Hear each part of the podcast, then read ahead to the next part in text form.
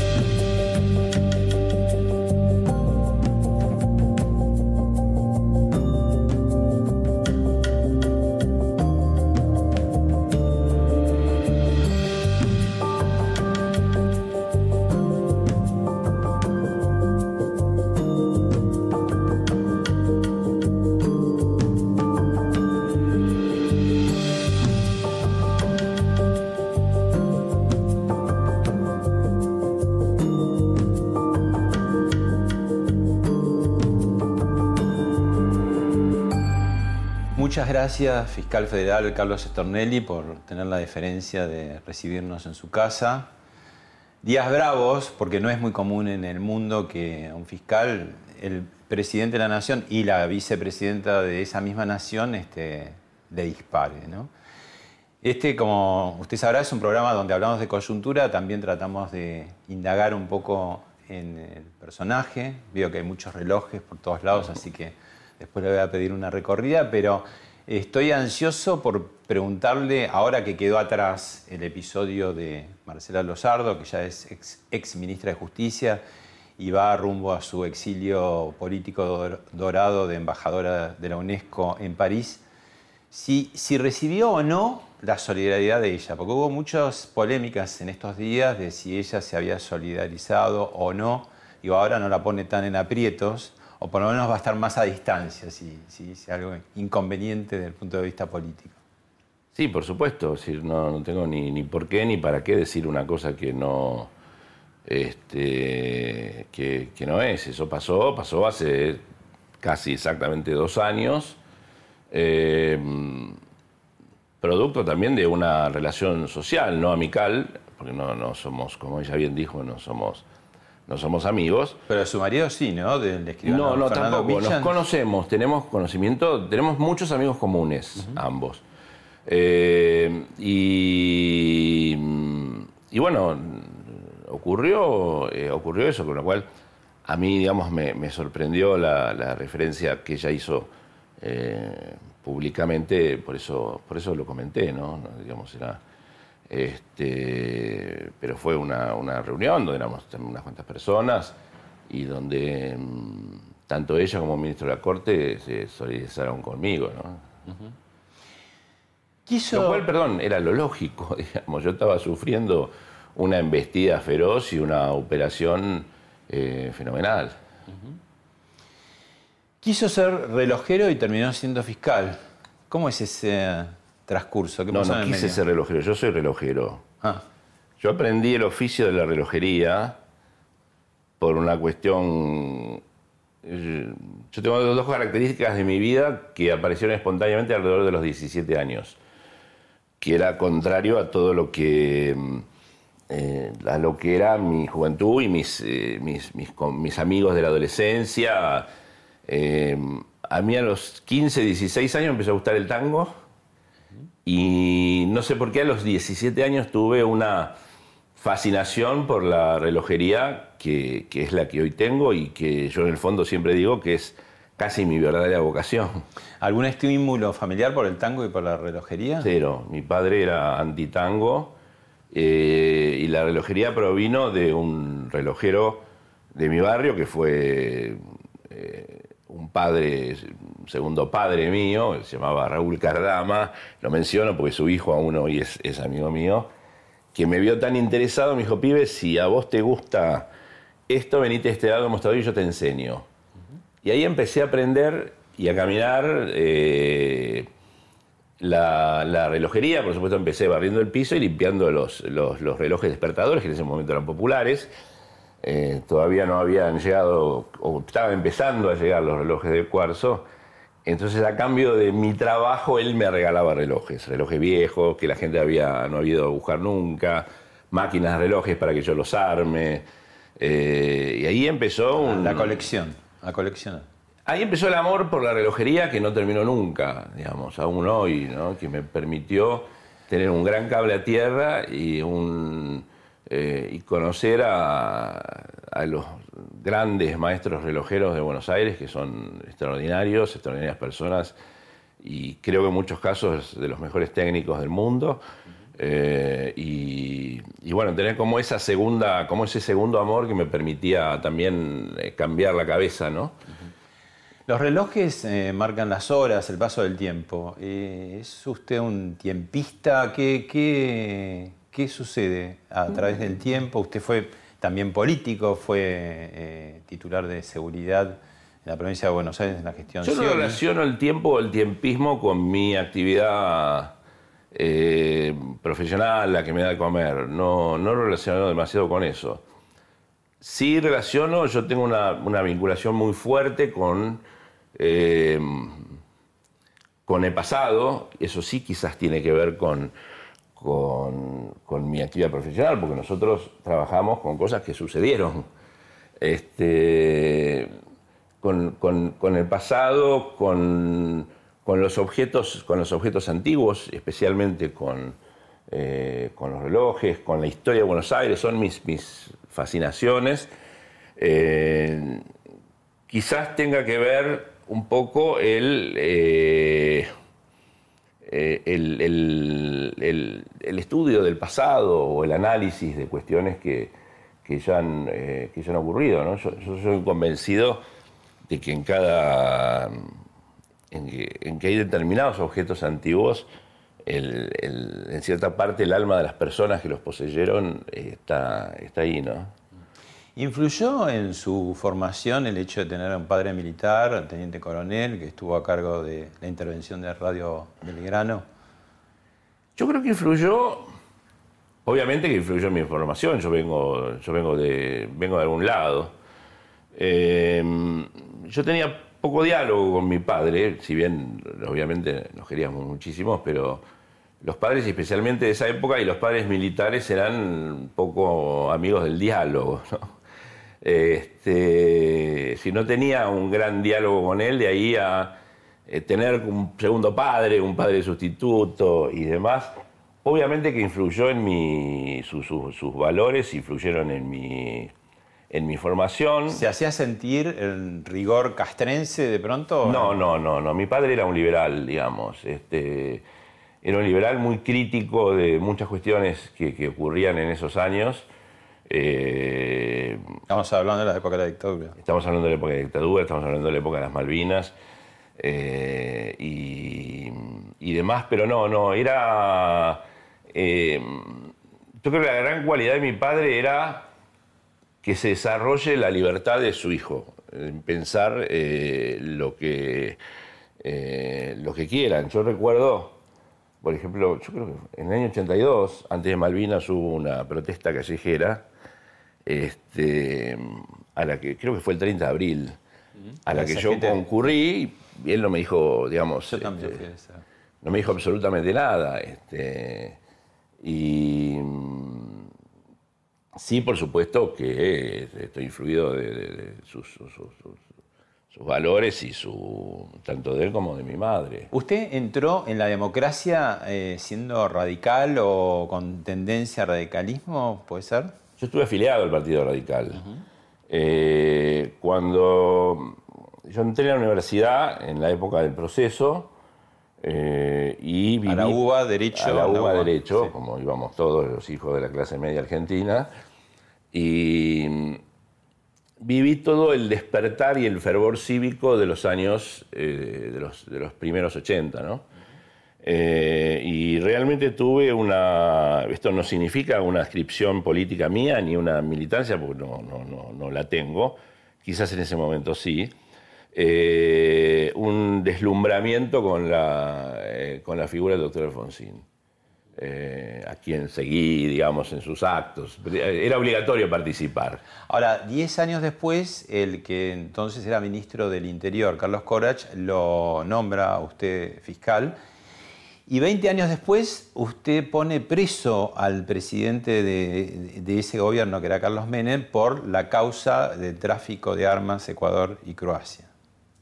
Eh, digamos que casi sí el que lo puso freso fue el juez a solicitud, eh, a solicitud mía.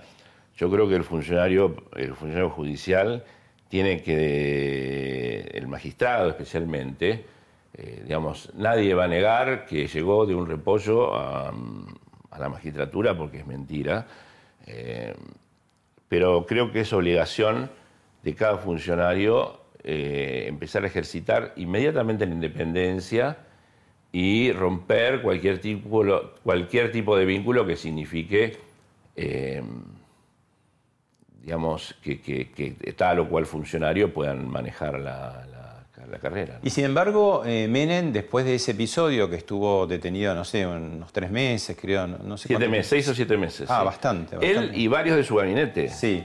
Sin embargo, en encuentros posteriores sociales no, no le tenía como un resentimiento en particular. No, no, él fue en ese aspecto yo tengo que destacar, y lo hice públicamente porque me pareció hasta una obligación moral mía decirlo, eh, más allá de todas las cuestiones que tienen que ver con hechos delictivos, que por supuesto con su muerte eh, terminan, eh, y, con y, con investigaciones que, yo llevé adelante, que no fue una, sino fueron varias, fue Río Tercero, fue la venta de la rural, fue la venta de armas, eh, él siempre tuvo una actitud que se puede calificar de ejemplar frente a, la adversidad judicial.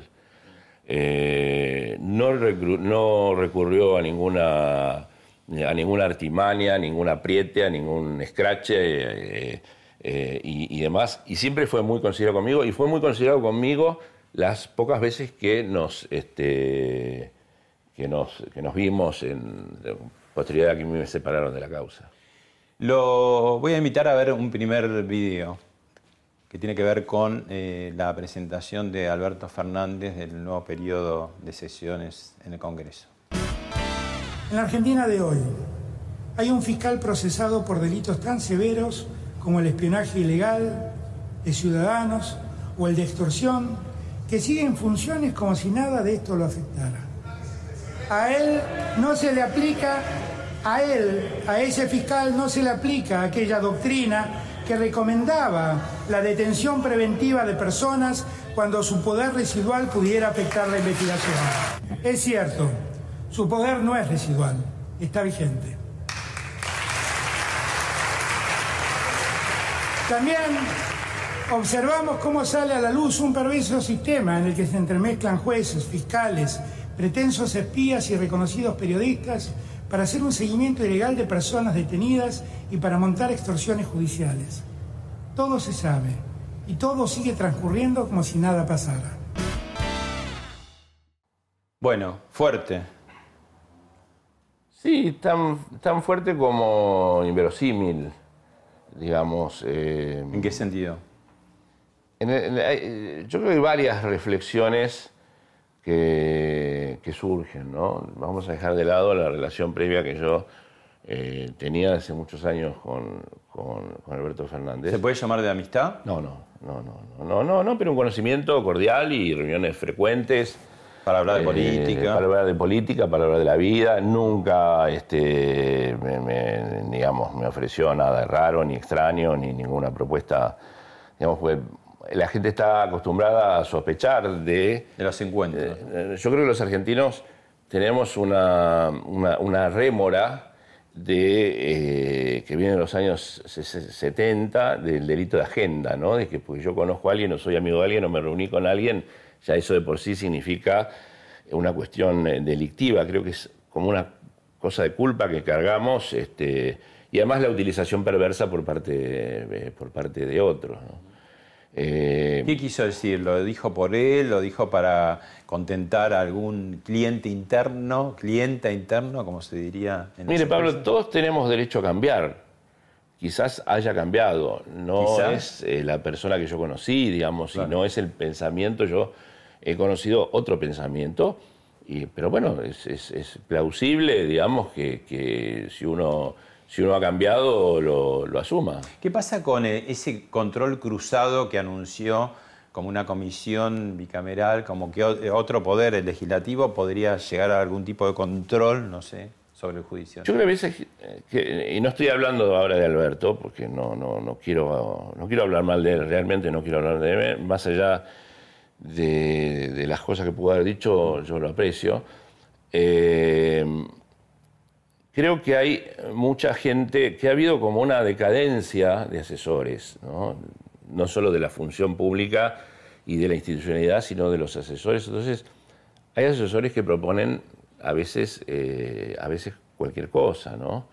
Eh, y asesores que quizás no han leído no han leído la Constitución o no han leído que no hay cosas que no se puedan hacer. ¿Es irrealizable ese control cruzado? Mire, yo puedo votar leyes inconstitucionales, después veremos.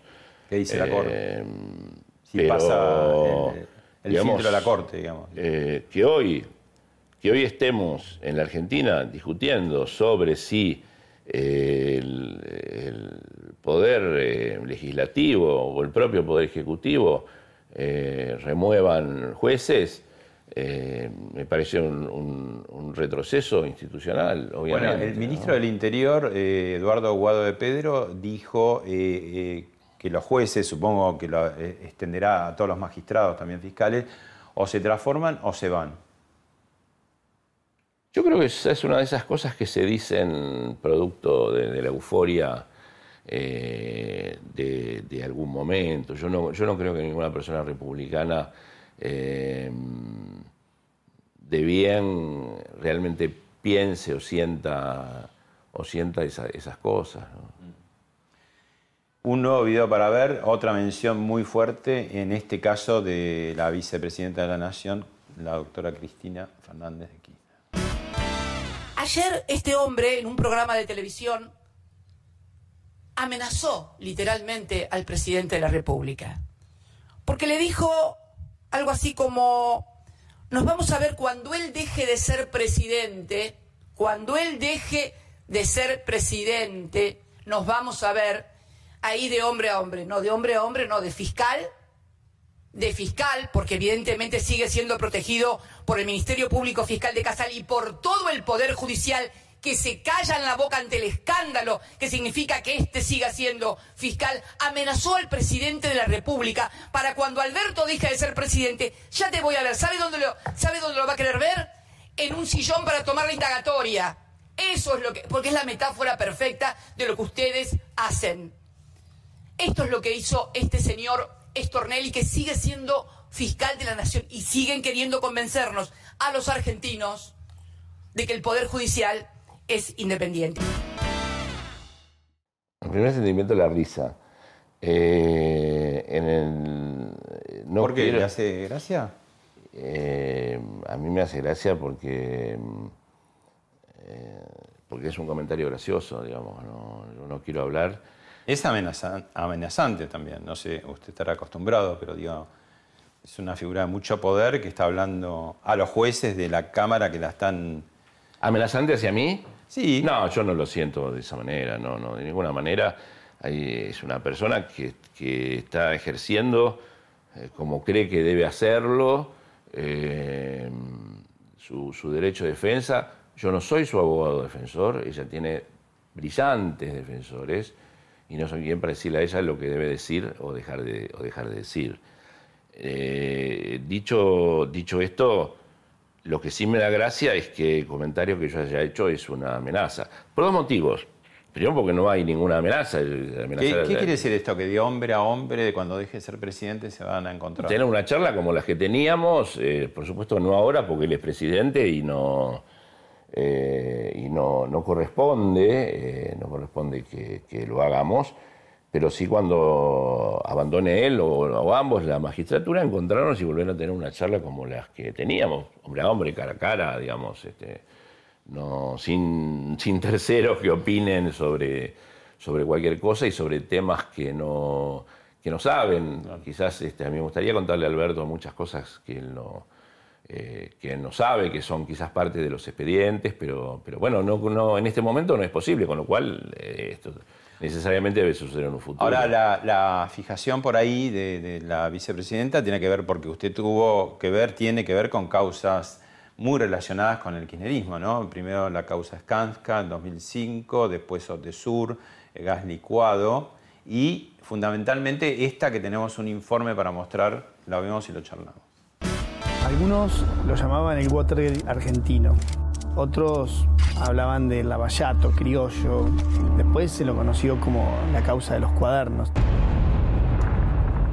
Estaba frente a una joya periodística, pero la duda era cómo hacer, qué hacer, cómo seguir. Cuatro millones de dólares recaudado del otro lado había poderosos, con dinero y sin escrúpulos, y que iban a hacer lo imposible para que Centeno negara todo. Yo era apenas el mensajero de esa historia. El problema era que matar al mensajero es lo más fácil.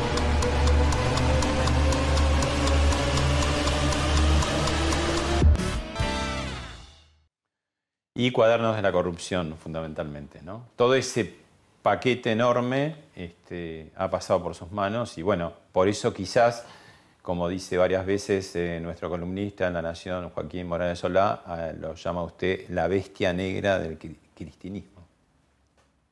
Yo no tuve y no tengo otro mérito que haberme tropezado con una, eh, con una prueba, que quizás sea una prueba fenomenal y es quizás el sueño de todo fiscal eh, encontrarse, encontrarse frente a eso y poder probarlo y poder, eh, y poder corroborarlo. Eh, esa mención que hace, que hace Joaquín, que, creo no merecer, yo tengo muchos y muy queridos amigos dentro del espacio de, que conforma hoy el, el gobierno, discutimos sobre política, hablamos sobre temas con con respeto. No voy a mencionar ninguno porque no quiero que tenga, que tenga problemas por el delito de agenda o por el delito de amistad. Ah, pero tiene contacto con más de un Con muchos, con muchos y que son queridos, queridos, amigos y... Importantes funcionarios, digamos. Importantes funcionarios y otros que lo han sido y referentes y con los cuales tenemos charlas de, política y discutimos y eh, hombres eh, inteligentísimos y, eh, y, demás, y cuya amistad me honra, digamos. Eh, ¿no? no, tengo realmente yo ninguna militancia política y jamás, si la tuviera, usaría la fiscalía para canalizar una militancia política o una, una cuestión personal. Otra cosa, le digo con lo, con lo que usted me decía hace un ratito, de, digamos, de las interpretaciones que, hizo la ex vicepresidenta sobre mis expresiones. Yo después de, digamos, del contrapunto, por decirlo de alguna manera, sucedió con Alberto, en cualquier causa que esté en el futuro Alberto mm, imputado, si es que lo está o no, hay denuncia de todos los colores y de todos los tipos en todo momento, yo no sería el fiscal, yo obviamente me, me excusaría no ¿Solamente por, esto? No por una causal objetiva, sino por decoro y delicadeza, que es una causal eh, jurisprudencial que tenemos los magistrados, pero digamos para que nadie interprete como que yo quiero este, alguna, alguna cuestión ajena a mi independencia. Diego Cabot, periodista de La Nación, que fue quien eh, se encontró con esos cuadernos y los estuvo analizando y chequeando y cruzando datos durante meses hasta que tomó la decisión de ir a la justicia y que no fue por casualidad, fue hacia usted como fiscal y hacia el juez Bonadío porque estaban en una causa de gas licuado, creo que era. Exacto. Donde ya se habían producido algunas detenciones, ¿no? Como la del ex ministro de Vido, Barata. Eh, no, no se habían producido detenciones en ese momento. Bueno, pero estaban procesados. Eh, ¿no? estaban todavía. sí, estaban procesados, no, recuerdo bien los tiempos. Eh, pero es una causa en la que eh, yo yo tenía otra causa en la que eh, se produjeron algunas detenciones, que fue la causa de Río Turbio. Claro. Que fue la que provocó de alguna manera el desafuero. De... Y por eso yo creo que este, el colega lo que hizo fue, no, no era, eh, ¿cómo se llama? Forum shopping, sino ir hacia quienes estaban eh, con temas afines. No, no, estas personas ya estaban investigadas en la causa y se la estaban investigando. Por eso teniendo Incluso la ex esposa de Centeno, el famoso. sí, no sé si era ex esposa o una eh, expareja de él, que había quedado en la ruina y que mm, sabiendo algo, ella pescaba algo del tema, eh, creo que hubo algún intento de obtener algún beneficio y demás, y entonces fue y lo denunció. y ya estaba en esa causa. Ya estaba en esa causa. Bueno, eh, Diego Cabot hace un comentario y le hace una pregunta. Bueno, la pregunta es relativamente simple y tiene que ver con que después de aquella investigación de 2008 pasó muchísimo tiempo, muchísimas cosas, se dijo de todo, muchos reconocimientos, muchos efectos y muchas críticas. Y la pregunta puntualmente es si cambiaría algo eh, respecto a la investigación de aquellos días de 2018. Con el agua que corrió bajo el puente y todas las... No, no, no cambiaría realmente absolutamente nada. Quizás sí, algunas cuestiones pequeñas, puntuales eh, eh, y, demás, no, no, cambiaría nada y no rehusaría a una, a una investigación que es improbable que se, que se presente otra vez eh, de, de, este tipo. El primer, el primer sentimiento que surge de sí creo que debería haber sido más proactivo, digamos, más este. Pero bueno, eso son, son cuestiones. Eh, ¿Usted? Exacto. ¿En qué sentido? En el sentido de, digamos, el, fiscal en una investigación muchas veces tiene la posibilidad de graduar su, su, participación o su impulso o, demás, pero la escasez de recursos y la escasez de recursos físicos también hacen que uno tenga eh, uno tenga un límite. ¿no? Yo tuve la oportunidad de estar en la Fiscalía General en, Brasilia y vi cómo se mueven y los recursos que tienen y, demás, y acá podríamos haber hecho con algo parecido eh, maravillas. Eh, yo creo que Diego se refiere principalmente al miedo, al miedo que surge y que quizás ambos teníamos cuando él me viene a ver con, cuando él me viene a ver con esta eh, con esta prueba, ¿no? porque cuando, eh, cuando usted se embarca en una investigación compleja, profunda, importante y contra el poder o, varios, o, varios, o varios poderes, eh, después de pasadas las luces de artificio del inicio, lo que viene es la soledad.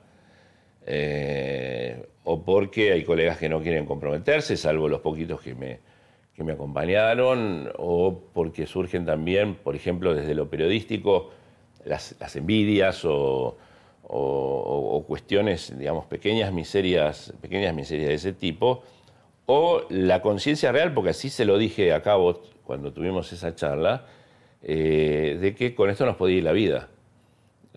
Yo soy muy consciente y siempre lo digo, eh, no porque yo tenga miedo, sino porque es eh, necesario que la gente comprenda que por este tipo de cosas se mata. Eh, y era demasiado importante el tema y no necesariamente no tiene que venir un presidente a pegarle un balazo, eso no, obviamente no va a suceder, pero hay muchísimas personas que están, que saben que están y que están, los intereses son poderosísimos y un sicario en Argentina hoy es muy barato. Otro colega de la Nación, eh, especializado en temas judiciales, Hernán Capielo, también con un comentario y otra pregunta.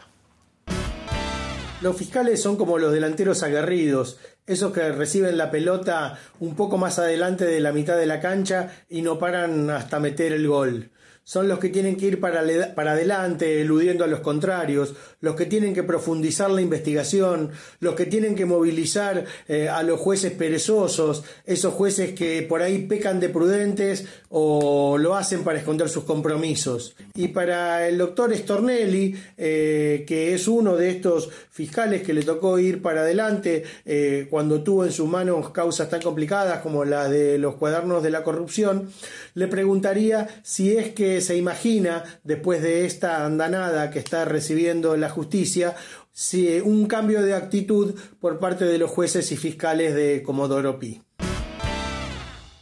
Yo creo, bueno, ante todo, gracias por los comentarios elogiosos de, Hernán, que no son, que no, los merezco, pero bueno. Eh, cambios de actitudes también hay en el Poder Judicial. Son pocos. Eh, los, los estoy hablando quizás de las causas sensibles, no, del universo del Poder Judicial. Eh, son pocos los que quizás mantengan una línea, una línea de conducta a través, eh, a través de los tiempos.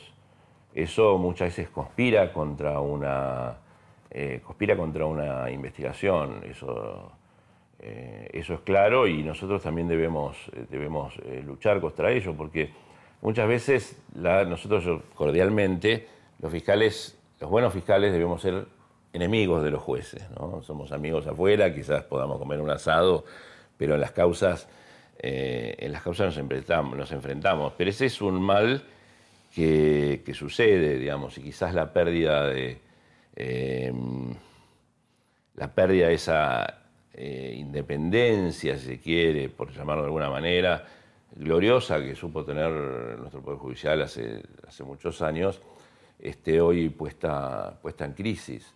Y por eso quizás eh, uno que, no lo es, no me quiero poner ejemplo, pues no soy ejemplo de nada, pero es atacado inmediatamente. ¿no? Yo, yo nos comparo a los fiscales, porque muchas veces le van a preguntar al juez, che, ¿qué está pasando? No, bueno, pero mira, el fiscal me está jorobando.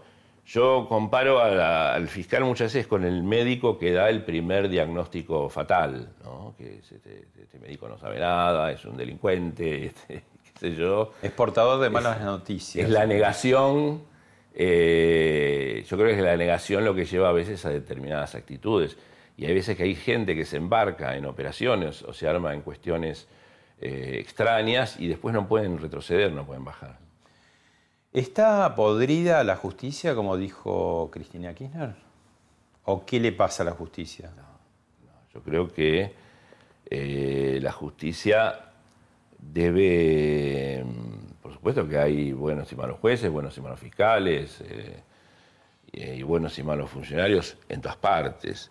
Yo creo que la justicia, digamos que muchas veces el poder político especula con que el juez o el fiscal deban eh, mantener una mesura y que contestar públicamente sea un poco más espinoso o más difícil o no estén acostumbrados o que no estén acostumbrados a hacerlo. ¿no?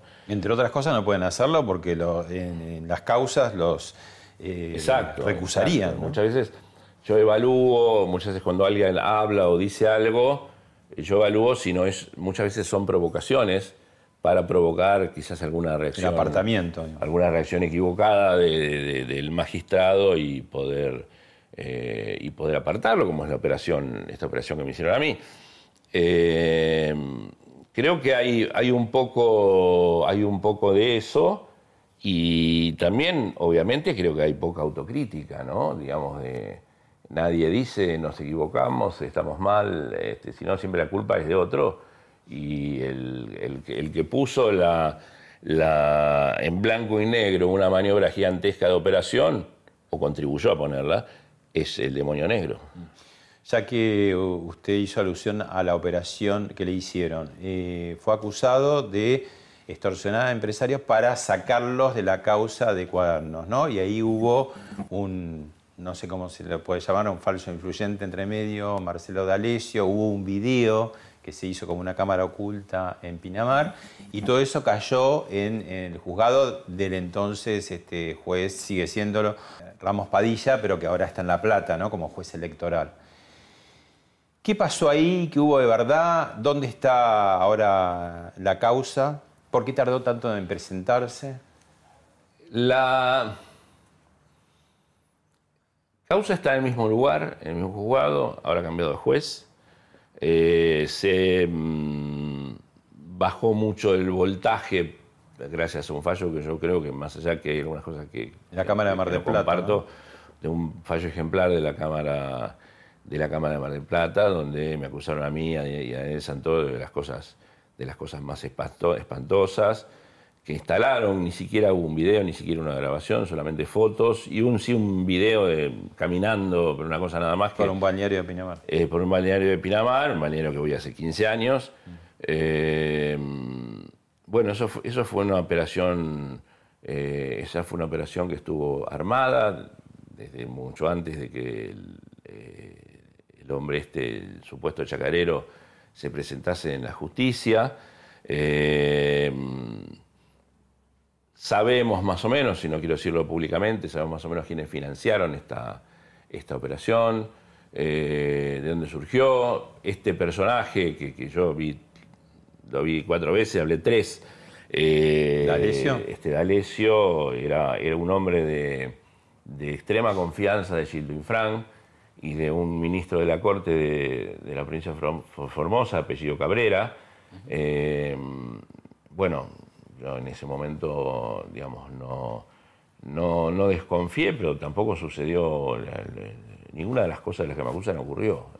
¿Y por qué tardó tanto en presentarse que lo Porque yo estaba, yo estaba consciente, eh, yo sabía que era una actitud mía que no iba a, a resultar simpática.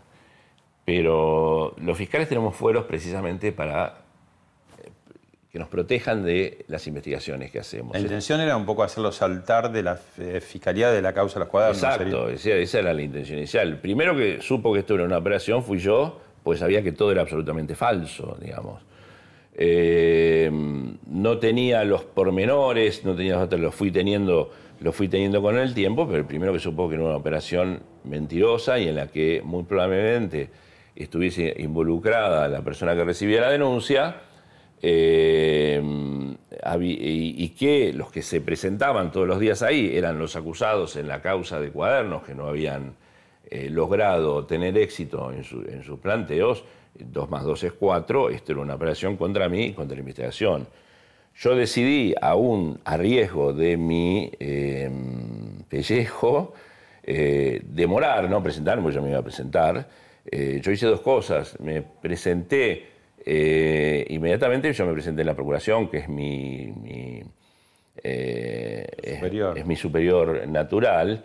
Y además hay otra cosa, a mí me habían sacado, y me sacaron, y todavía estamos discutiendo eso, de mis jueces naturales. Dolores no era...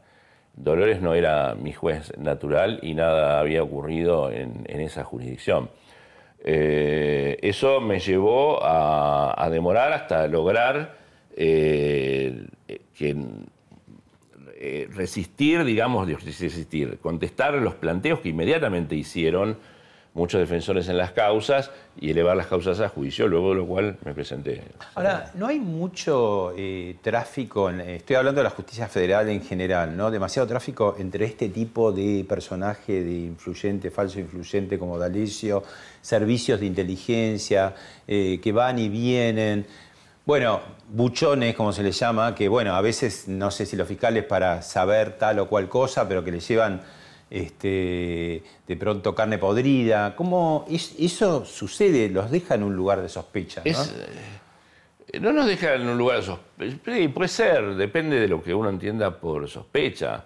Nosotros en, una, en una, oficina pública, eh, mi fiscalía es una fiscalía de puertas, eh, de puertas abiertas. Yo viene alguien con un problema y yo lo recibo. Eh, eso pasa siempre en mi fiscalía desde hace 30 años.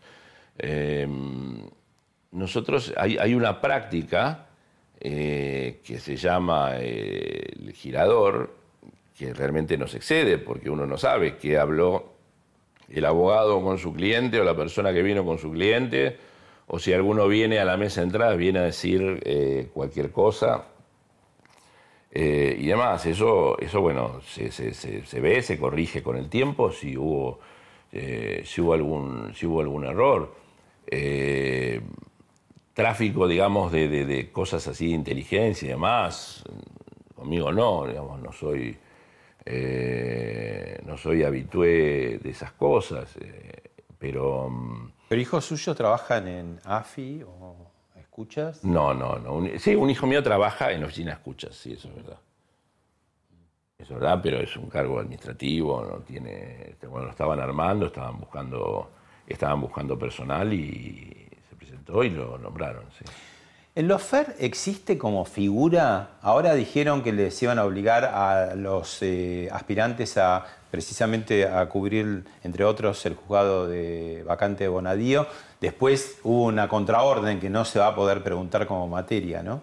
Pero ¿qué hay, qué hay de verdad o no? ¿Qué es el lofer? La verdad que habría que preguntarle lo que inventaron. Yo realmente no termino de entender y no termino de eh, creer que esas cosas sucedan, eh, salvo las mentes de los que lo, de los que lo inventaron, ¿no? que son capaces de, pretender que determinadas cosas eh, suceden.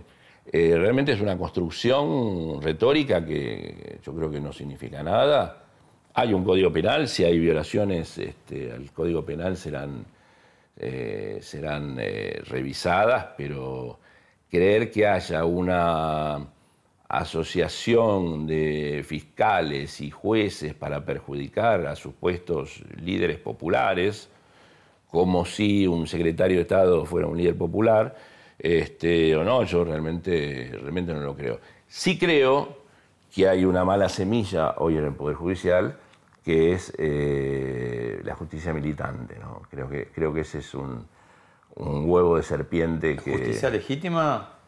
No voy a decir justicia legítima, creo que hay eh, gente que trabaja desde, desde la militancia y usa su cargo para la militancia política y creo que ese es, eh, en este momento, es para mí el peor mal que tiene, que tiene la justicia, ¿no? porque si eso, si eso crece y si eso prospera, estamos perdidos. ¿no?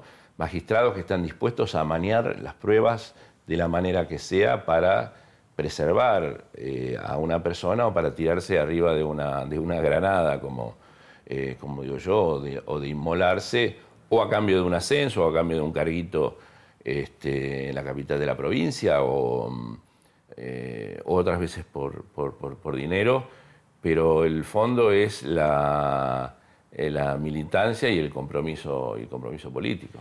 Le voy a mostrar un último video que tiene que ver con el momento, sin duda, más grave que tuvo que enfrentar la justicia, ¿no? con la vida de uno de sus magistrados.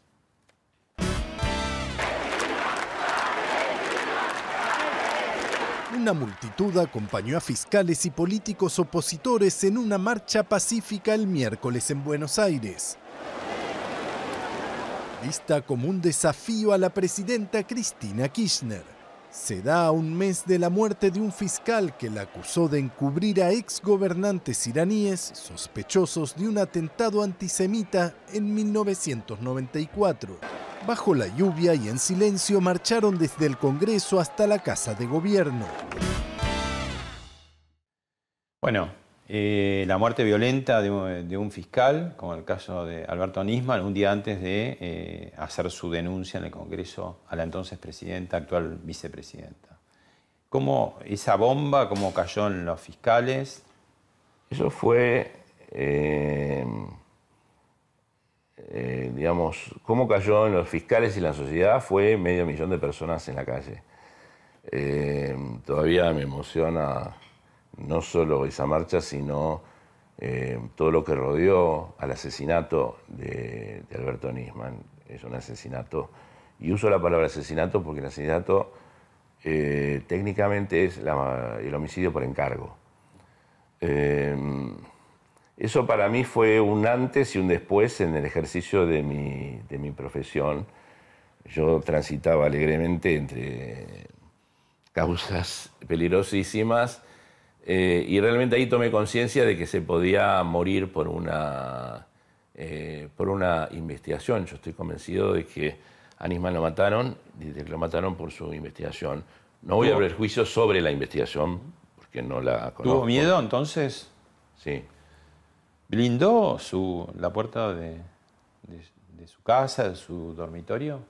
Sí, sí, sí, sí, sí. Este, digamos, mi dormitorio es un cuarto de pánico. Este, pero... ¿A, raíz después de lo de Nisman? Sí, sí.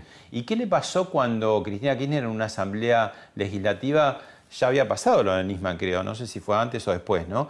Pero la emprende contra el fiscal eh, Ricardo Sáenz y muestra una foto, incluso. Bueno, fuimos cinco los fiscales, creo que cinco, no quiero ser injusto, pero no mucho más, si hay más que organizamos eh, esta marcha. También ahí sufrimos días de escrache, de escarnio, de, agresiones de cadenas nacionales, eh, de, cadenas nacionales. Nos pintaron toda la ciudad diciendo que éramos fiscales golpistas, cuando no habíamos, por supuesto, acusado, acusado a nadie. que éramos fiscales golpistas y nos hicieron todo tipo de porquerías lo cual aumenta a veces las, eh, las suspicacias. Yo digo una cosa, Pablo, ¿por qué en un homicidio semejante, eh, por qué en un homicidio semejante se trabaja tanto para la instalación del el suicidio? Esa, fue mi, eh, la primera, el primer dato que yo tuve para mm, estar generar mi, la convicción que hoy mantengo. ¿Usted ordenó espiar al ex esposo de su mujer? No, eso es una barbaridad. Eh, eso es una barbaridad, es una barbaridad de la cual yo no, no, hablo demasiado porque es un tema que yo nunca lo puse, digamos, es un tema eh, íntimo que tiene que ver mi, esposa con, con su ex este, con su ex marido y con un tema de violencia de género que estuvo denunciado reiteradamente, reiteradamente incluso con, eh, con una restricción de, acercamiento, unas cuestiones que le presentamos al doctor Ramos Padilla, le dijimos de qué se trataba y por qué venía y por qué venía esto, por supuesto, le pedimos que reserve para preservar la identidad de, dos menores, que, que preserve la prueba, por supuesto, la, reservó hasta de sí mismo, porque no hizo nada con lo que, con lo que hicimos, eh, no hizo ninguna de las, eh, de las pruebas de descargo, pero además lo que mm, se dice tampoco está en el expediente, digamos, son construcciones que se han hecho periodísticamente, por decirlo de alguna manera, construcciones que se han hecho periodísticamente, pero que no tienen ningún correlato ni siquiera con las pruebas de la causa.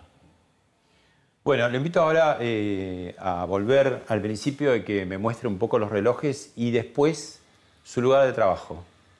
Ah, bueno, sí, sí, sí, con mucho gusto. Bueno, Carlos, acá estamos frente a tres de, tus cantidades de relojes. ¿Tenés un taller también chiquito donde trabajas? Tengo un pequeñísimo taller de 15 metros cuadrados donde eh, eh, yo también junto herramientas antiguas. Ahí ah. tenemos, después si quieres te muestro.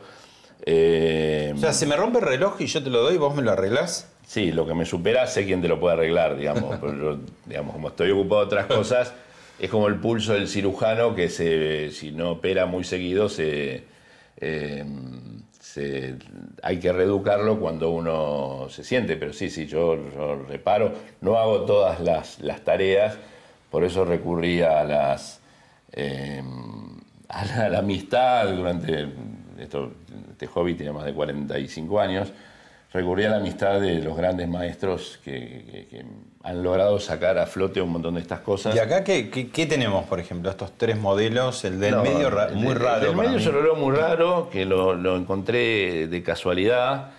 Se le había roto el fanal y por eso, digamos, hoy, hoy los relojes grandes no son muy, no son muy buscados. Este, ¿De qué época es y de dónde? Este reloj es inglés, eh, del año, aproximadamente del año 50, 1850, eh, perdón, eh, y es un reloj de altísima precisión porque tiene, por ejemplo, solamente los que entienden me van a, van a lo que digo, tiene dos cuerdas muy poderosas y o funciona durante 400 días. ¿Funciona? Sí, sí, sí, funciona. ¿Y estos? estos dos funcionan, son, estos son relojes de repisa o relojes de, mm, sí, o de, chimenea, como, como, uno los quiera, como uno los quiera llamar. Eh, y, y, bueno, a mí me, me, fascinan, ¿no? Me, encantan. Y ¿Intercambiás con otro célebre admirador y coleccionista de relojes como es Jorge Lanata? ¿Con él has hablado, eh, intercambiado Hemos hablado, hemos hablado de relojes porque él sé que tiene esa, esa pasión, no es, no es como lo mío, que lo mío quizás sea una...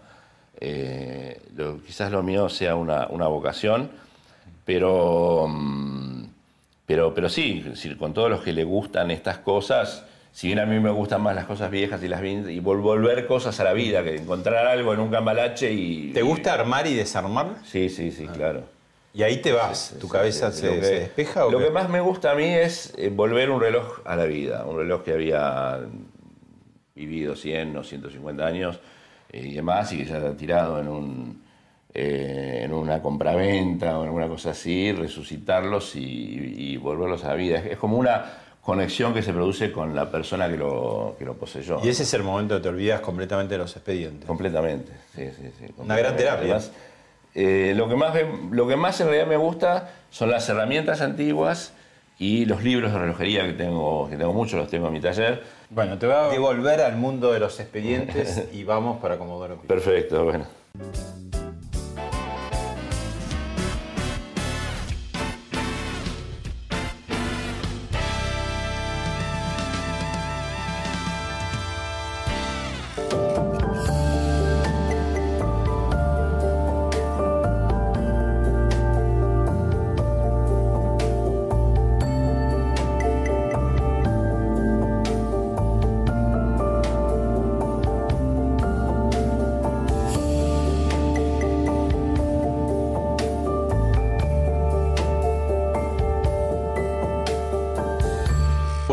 Estamos en el quinto piso Comodoro Pi, en su despacho. Acá es donde todo sucede. Donde todo sucede estrechamente, ¿no? Porque hemos recorrido pasillos, los expedientes que se vienen abajo. ¿Por qué si la Corte Suprema tiene miles y miles de millones ahorrados, que está bárbaro, no pone un poco en la justicia? Para que...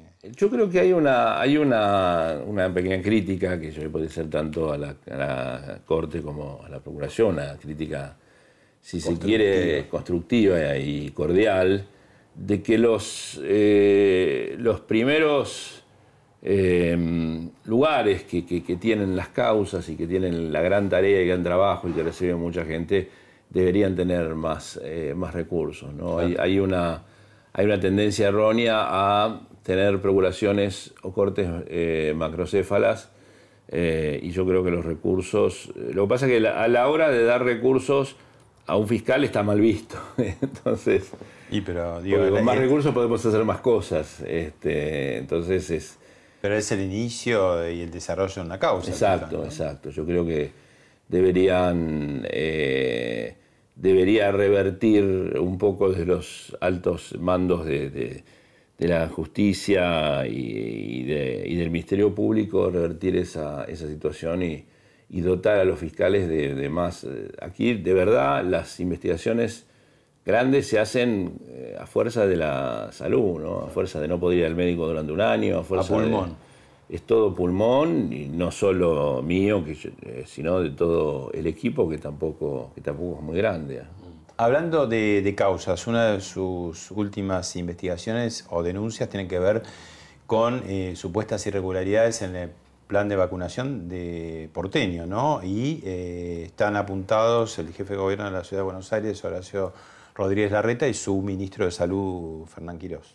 Están denunciados. Eh, hay una investigación como cualquier otra, como ocurre en todos los casos, donde hay alguna conducta que se pone en conocimiento que podría llegar a ser delictiva. Lo primero que se hace es establecer si los hechos ocurrieron o no y si tienen algún encuadre eh, jurídico penal que permita, que permita, seguir, que permita seguir adelante. Digamos, a, la hora de, abrir, em, eh, a la hora de impulsar una investigación, el color de los ratones al, gato no le importa, ¿no? Este, que es verdad eso, eh, este, si hay un acto irregular cometido en la Ciudad de Buenos Aires o en otra eh, o en otro tema sometido a, mi competencia, a mi jurisdicción, quién está del otro lado. Por eso yo siempre reivindico, y me parece que este es el momento, el concepto creo que viene de la Revolución Francesa, de la justicia ciega, ¿no? Eh, la justicia ciega para que eh, los privilegios y las impunidades no, se cometan y no se sepa y que el que juzga no sepa si el eh, que tiene que juzgar es un hombre común, modesto o es el presidente de la República. Gracias, doctor Stanley. No, gracias a ustedes por, por la visita y por la generosidad.